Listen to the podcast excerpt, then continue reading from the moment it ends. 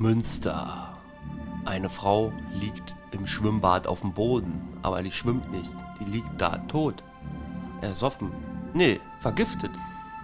Und da müssen Thiel und Börne mal gucken, wer war der Mörder.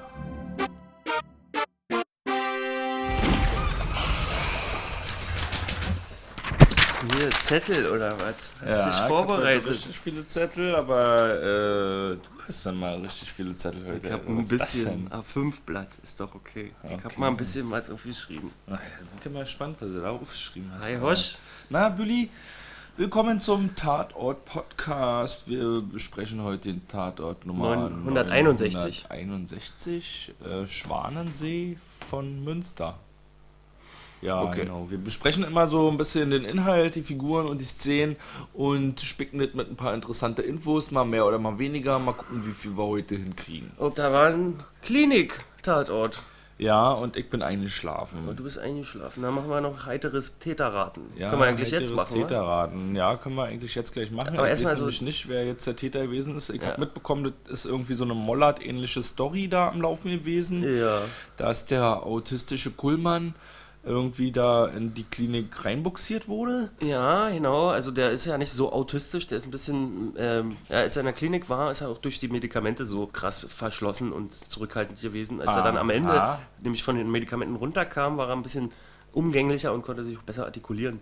Und wer hat jetzt die Frau Lux umgebracht? Na, da haben wir ja jede Menge Verdächtige. Ich habe die hier mal aufgeschrieben. Wir haben den Kuhlmann, den Ja. Autisten, der könnte es gewesen sein.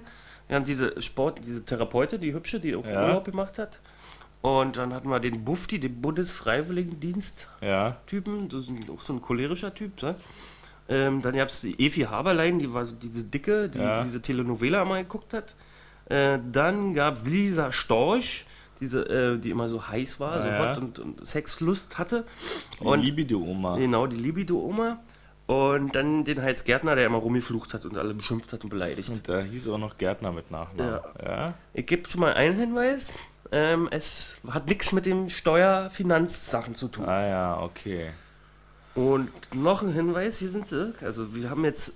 Und den Professor Weimar ist ja dann auch wieder ein Tatverdacht, weil sein Alibi nicht hingehauen hat. Ja, okay, aber dann hast du da so eine Seite rum Der war nicht mehr war Platz. das bestimmt nicht. Nee, hast recht, der war doch nicht. Okay, einer von den Sechsen. Ich kann noch einen Hinweis hier mitsehen. Aber muss ja jemand auch sein, der so ein bisschen kriminelle Energien zutage äh, gelegt hat. Ja. Weil die Person, diese Frau Lux, die war ja betäubt und wurde dann noch mit Gewichten beschwert in den Pool abgesenkt. Ja. Und noch ein Hinweis, jetzt vielleicht der entscheidende. Hm. Die un un unscheinbarsten sind meist immer die Mörder, die nicht so viel Aufsehen erregen. Naja, dann ist das die Dicke gewesen, oder? Richtig. Ja, die war nämlich verliebt in den Andreas, in den Autisten. Ah, okay, ja, das noch ein bisschen der, mitgekriegt. da hat sich ja diese Mordopfer, wie hieß sie? Ähm, Lux. Lux, die hat sich ja ähm, um den gekümmert und die war eifersüchtig. Die Evi Haberlein. Die Weil die Mona Lux als verdeckte Ermittlerin an den dran war und da Ja. so ein bisschen dran rumgemacht hat und dann war die dicke Evi Ganz eifersüchtig. kuriose Geschichte, ja. Also die hat auch nochmal an dem rumgemacht, an dem Professor von der Klinik. Aha, aha. Weil der, da gab es ein promiskuitives Foto, oder wie heißt das? ja. Äh, und da war zu sehen, wie sie ihm oral verwöhnt. Also nur von hinten. Da hat man nichts gesehen. Von hinten oral verwöhnt. Nein, das Foto war fotografiert, ja. Von Meinst du jetzt ein Rimjob? Und deswegen war da ganz schön Chaos. Also die Frau hat da irgendwie auch mit erotischer Zuneigung gearbeitet, die verdeckte Ermittlerin, wa? Ich weiß auch nur, was ein Rimjob ist aus dieser einen Komödie, wo der Vater das dem Sohn erklären soll, Achso, was ein Rimjob die ist. verrückten die Und er Schrillen hier erklärt- auf Achse 2. Ja, und er erklärt ihm mal völlig falsches und dann sitzen sie am Pool und hinten kommt noch eine fremde Person an, die dazu will und dann sagt der Vater, ach na ja, und jetzt ist ja alles gut und dann können wir noch einen Rimjob machen. Ja.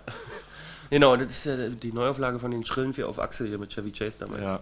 Und Aber jedenfalls hat es der Evi nicht gefallen und dann hat die tatsächlich die Lux betäubt oder was? die hat die betäubt und ermordet, genau, aus Eifersucht, um die aus dem Weg zu räumen. Später hat sie auch gemerkt, der Kuhlmann ist auch nicht verliebt in sie. Also der wollte dann raus, der konnte dann auch raus, weil mit Burner, der hatte Zugang, weil Burner hat ihn immer schöne Zahlenaufgaben gegeben. Das hat ihm Spaß gemacht, der war cool mit Ja, Burner. die hatten gleich einen Draht zueinander. Genau, und dann kam es dazu, dass sie ihn auch noch umbringen wollte und sich auch. Na, Dann gab es einen Showdown auf dem Tretboot. Tatort ah. Münster, Verfolgungsjagd, Münsterniveau ist ah, ein Showdown so. auf dem Schwan-Tretboot. Ah, okay, deshalb auch die Bilder, die dazu jagen mit dem Schwan. Genau, da war so sie, wollte sie, wollte ihn, hat ihn betäubt, so mit einem Glas Sekt, trink mal, da war halt auch wieder Betäubungsmittel drin. Und dann sind sie auf dem See rausgefahren mit einem Tretboot und dann ist Burner und Tier hinterher.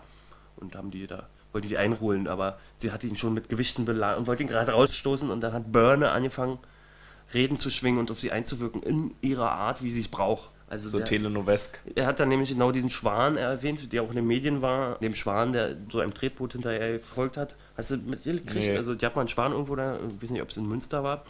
Der ist die ganze Zeit hinterm Schwan-Tretboot her, weil er verliebt war. Ach. Auf jeden Fall hat er irgendwann aufgeben, weil er eingesehen hat, der Tretboot will nicht von ihm. Alles klar. Und dann wurde die überführt und sie hat auch, war reuig gewesen, dann auch, tat ihr alle ganz leid, aber der ja. Fall war gelöst. Ja, und. Äh, und Thiel ist in Urlaub. Thiel, äh, nee, Börne, nee, Börne musste nochmal tauchen, aber um den zu retten, den Ach Kuhlmann, so, weil ja. der abgesoffen ist. Ja. Und hat den Urlaub dann Kuhlmann vermacht. Der ist mit seinem Vater dann verreist dahin. Ach so, ist ja nett. Und ja. das heißt, Kuhlmanns Eltern waren eigentlich auch ganz cool. Ach so, mit Mama. Vielleicht auch mit Mama. Ja, ich weiß es nicht. Ich habe die auch nicht auf dem Schirm gehabt. Manche hat man ja nicht auf dem Schirm gehabt. Naja, waren ja auch ganz schön viele gewesen. Ja, ja. Was ja auch vielleicht ein bisschen schade gewesen war an dem ja. Tatort. Aber hier haben wir auch ein paar. Wir haben vier Stück. viele Biere. Genau.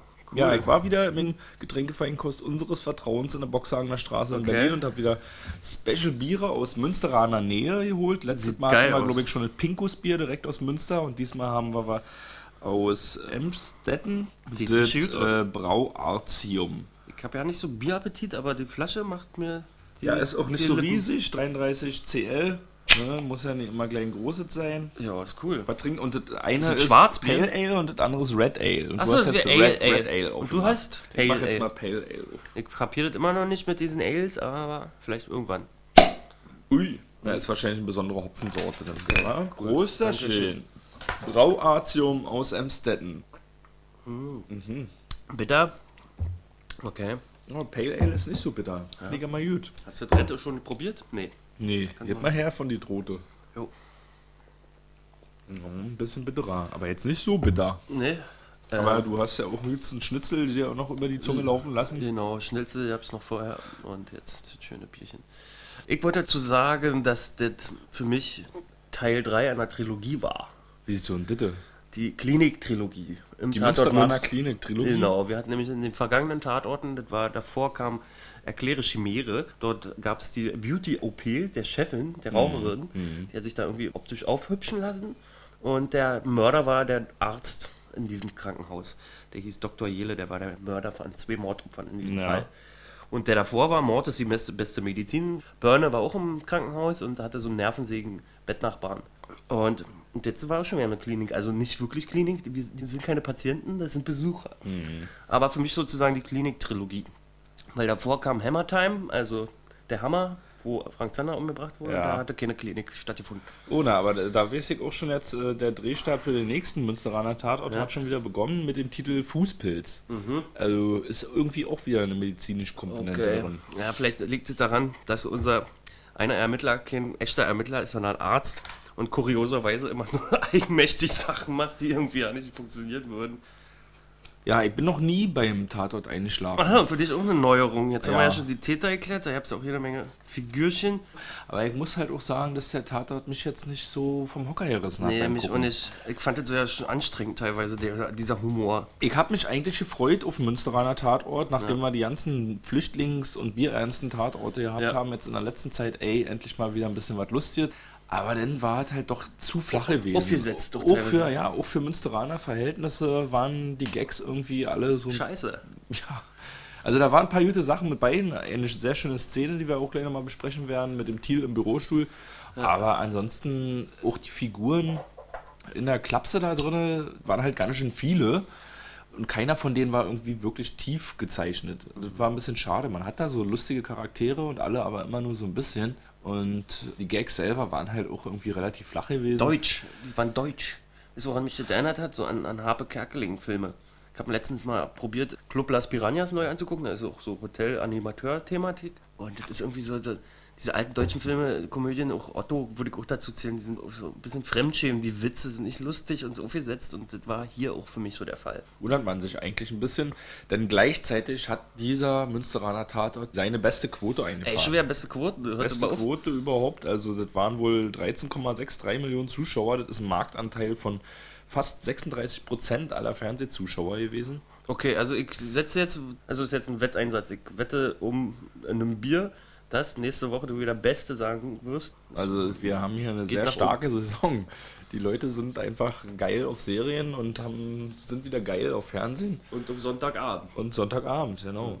Das geht aufwärts in Deutschland. Wenn, wenn die Leute viel arbeiten müssen, dann haben sie auch Zeit dafür, am Sonntag zu sagen, jetzt will ich nochmal richtig, richtig Abschied vom Wochenende. Eine doofe Komödie. Ja, aber trotzdem komisch, ne? Dafür, dass er so flach gewesen ist, trotzdem so eine erfolgreiche Quote gehabt. Naja, das, man kann ja über einen Film erst urteilen, wenn man ihn gesehen hat. Und wer weiß, warum das jetzt so gelaufen ist mit den Gags, ich mutmaße mal, das waren vielleicht wieder zu viele Köche, die den Brei verdorben haben. Ja, da habe ich auch mitgekriegt. Denn im, am Drehbuch haben drei Leute mitgearbeitet: ja, ja. Äh, Christoph Silber, Thorsten Wettke und André Erkau. Die sind wahrscheinlich jeder für sich einzeln echt super geil, aber wenn drei ja. Leute zusammen Gags schreiben. Das habe ich auch schon mal probiert. Also mit Michi und Martin haben wir zusammen auch mal versucht, ein Drehbuch zu erarbeiten und das, äh, ständig Kompromisse machen müssen mit den anderen beiden. Das ist dann schon schwierig. Ja, könnte ich mir auch vorstellen. Ich glaube, zu zweit würde sowas eher funktionieren, aber zu dritt ist dann noch ein bisschen zu viel. Vielleicht haben sie eigentlich. auch überarbeitet. Also, das kennt ja, man auch aus Hollywood-Filmen, die inhaltslos und gehaltlos und keinen Geschmack haben. Das liegt auch häufig daran, dass die Produzenten wollen, dass das ein Blockbuster wird und deswegen der Autor immer wieder in einer neu rüberbügelt, dass das richtig aalglatt ist. Möglicherweise auch äh, Christoph Silber, der mitgearbeitet hat. Der hat unter anderem Drehbuch Mitarbeit gemacht am Goodbye Lenin okay. und Nordwand. Ist ja auch schon ein bisschen relativ polierte Kinofilme gewesen. Nordwand Nordwand sagt mir ja nichts. Aber gut, bei Linien auf ja. jeden Fall. Vielleicht waren sie da ein bisschen zu sehr auf Schmusekurs und mhm. haben sich auf den, ja, ein bisschen auf den Lorbeeren ausgeruht. Weil auf der anderen Seite gab es eben so eine wundervollen Szenen, wie mhm. der Thiel im Bürostuhl. Ja, da muss ich halt laut lachen. Ja, fand ich auch richtig klasse. Also überhaupt Thiel fand ich die ganze Folge über, für das, was ich mitbekommen habe, echt super gut. Aber irgendwie hat sich auch gerade diese Büroschulszene nicht so recht in diesem Tatort eingefunden. Also ich habe mich gewundert, hä, was ist denn das jetzt? Das ist ja richtig gut. Mhm. Äh, passt irgendwie ja nicht zu diesen flachen Gags, die sonst bisher gekommen sind. Ja. Weil es erzeugt halt irgendwie schon so einen Tiefgang, der auf einen, ja, äh, wie soll ich sagen, schlitzohrigen Charakter hinweist, ja. der dann da so sitzt und ja, erstmal nichts sagt und dann nur auf seinem Stuhl. Vielleicht quietsch, auch so. Ja, so, da, so einen Helge Schneider-Vergleich mache ich jetzt. Das ist ja vielleicht so die Helge Schneider-Szene drin gewesen. Er hat aber vielleicht auch deswegen so gut funktioniert, weil sie so rar gesehen war. Also es gab auch schlimme Gags hier mit diesem Armbrechen beim Tai Chi-Training. Das fand ich auch so, das war so geschrieben und ja, hier, wir müssen jetzt einen Gag machen, weil das ist Münster. Und auf der anderen Seite auch zu der Bürostuhl-Szene ist ja möglicherweise auch die Verfolgungsjagd am Ende zu zählen, oder? Ja, die war, die fand ich auch irgendwie amüsant. Hätten sie ruhig ausbreiten können, noch die Verfolgungsjagd und den Witz daran. Tretboot-Verfolgungsjagd. Börner hat mir aber auch relativ gut gefallen, muss ich sagen. Überhaupt so eigentlich alle Schauspieler kann ich gar nicht so viel meckern. Schade nur, dass die Kloppis eben da so ein bisschen. Ja, der, der, der Neurotiker, waren. Äh, Heinz Gärtner, der war mir ein bisschen too much. Der hatte Schimpfen und Fluchen, das war ja schon fast in Richtung, äh, wie heißt diese Krankheit? Tourette. Tourette, ja. genau. Und ich habe auf Twitter auch ein bisschen mitgelesen von Autistenverbänden, die haben sich ein bisschen darüber aufgeregt, wie der Andreas Kuhlmann dargestellt wurde. Muss man auch sagen, das ist jetzt kein ernster Film gewesen, aber trotzdem hat man natürlich auch, äh, gerade was den Autisten angeht, wieder alle möglichen Klischees bedient. Also mit den Zahlen und der Inselbegabung und asozial und so. Mhm, Hätte ja. man vielleicht auch wieder ein bisschen besser machen können. Auch da in dem Falle wieder schade. Dass, ich meine, es gibt ja genug Autisten, die möglicherweise auch Bock haben, Schau zu spielern oder Schauspieler sind. Und ich habe keine Ahnung. Ja, warum nicht? Ja. Ja. Interessant war auch, äh, du hast ja immer noch nicht diese Tatort-Doku gesehen da, diese Dreiviertelstunde da, wo mal über den Tatort referiert wurde. Ja. Hast du die angeguckt? Noch nicht? Nee, noch nicht, aber ich weiß auf jeden Fall, dass man die sich immer noch im Netz angucken kann. Und ähm, da haben sie auch erzählt, dass die Erfinder von Till und Burner, von den Figuren, die Autoren, die haben nie Kritik vom kleinwüchsigen Verband bekommen, sondern Lob, dass die die eingebracht haben und die Redakteurin des Münster-Tatorts, die hatte da richtig Angst vor und, aber haben es dann riskiert und alle sind glücklich. Ja, kann ich mir auch gut vorstellen, weil irgendwie, ja, mit diesem Art Humor ist es trotzdem möglich, sich ein bisschen auf Augenhöhe zu begeben. Ne? Ja. Also zu begegnen, meine ich. Ja. Also. ist mutig, finde ich aber auch gut. Aber in dieser Folge war es auch ein bisschen zu flach wieder gewesen. Hätte man jetzt nicht die ganze Zeit wieder machen müssen. Äh, hast du noch mitgekriegt, wie Burner da eingebrochen ist? Eingebrochen ist? Wo? Der, der hat dann der ist, der, Ach hat ja, das hab ich auch bekommen. mitbekommen, ja, mit dem Anker da hoch, mit Ja. dem Enterhaken. Ja. Also fand ich auch irgendwie dämlich und zumal, also wir wissen ja aus vergangenen Tatorten Münster, dass das aber nicht mit der Realität übereinstimmt, dass der Rechtsmediziner da die Finger im Spiel hat mit, mit den Ermittlungen. Aber dass er hier auch noch so, so eine Nummer schiebt, das war irgendwie zu abstrus für mich. Ja. So ein bisschen Batman-mäßig da. Ja. Äh, In einer Bat-Suit sich das Haus so schlingen. Too much, leider, aber äh, man hat ein bisschen gelacht, war. Und ich freue mich aber auf den nächsten Münsteraner Tatort Fußpilz. Wirklich schon mal vielversprechend. Ja. Geht auf jeden Fall, glaube ich, auch in unsere Richtung. Was den Titel angeht, dürfen wir mal gespannt sein. Ähm, Ich bin eigentlich schon am Ende angekommen jetzt mit meinen krassen Karteikarten. und nächste Woche gibt es Berlin-Tatort, oder? Nächste Woche gibt's Berlin, liebe Okay, Freunde. mal gucken, wo dann Merit Becker diesmal rumbumst. Also der letzte, der erste, war das der erste? Wie viel kam jetzt schon? Er- Einer nur, wa? Mhm. Das ist jetzt der zweite. Okay, cool. Da bin ich gespannt, wo das wer stattfinden wird, weil wir finden ja auch in Berlin statt und dann ist es immer schön zu sehen, die Orte, die man kennt. Ja, und zumal der auch ein relativ neuer Tatort ist und man eben auch gespannt sein darf, wie sich die Figuren weiterentwickeln werden. Naja, da gibt es ja diese Geschichte mit der Pistole da, die er im Plenterwald im Spreepark versteckt hatte.